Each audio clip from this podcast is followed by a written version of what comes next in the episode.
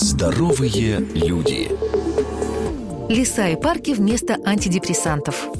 Прогулка в парке не просто помогает успокоиться. Она изменяет работу нашего мозга таким образом, что в итоге улучшается наше психическое здоровье. Именно об этом говорит новое исследование Грегори Братмана, аспиранта Стэнфордского университета.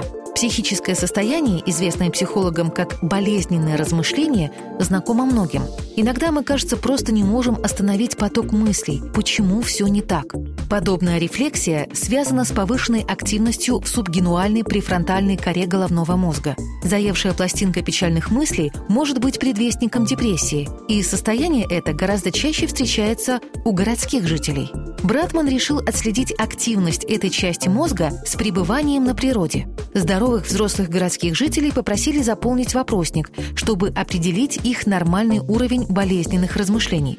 Потом с помощью сканирования у каждого проверили активность субгенуальной префронтальной коры головного мозга. Сканирование отслеживало поток крови через мозг. Чем больше приток крови к этой области, тем больше в нем активность. Затем добровольцев разделили на две группы. Половину участников отправили полтора часа гулять по университетскому парку, а другую прогуливаться вдоль шоссе. Как и следовало ожидать, прогулки вдоль шумной дороги не слишком успокоили умы людей. Приток крови к субгенуальной префронтальной коре оставался высоким, и их уровень тревожных размышлений не изменился.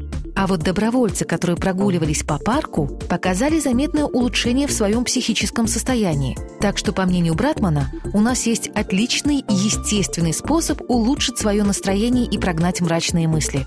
Надо просто дойти до ближайшего парка и прогуляться. Здоровые люди с Мартой Мальфар.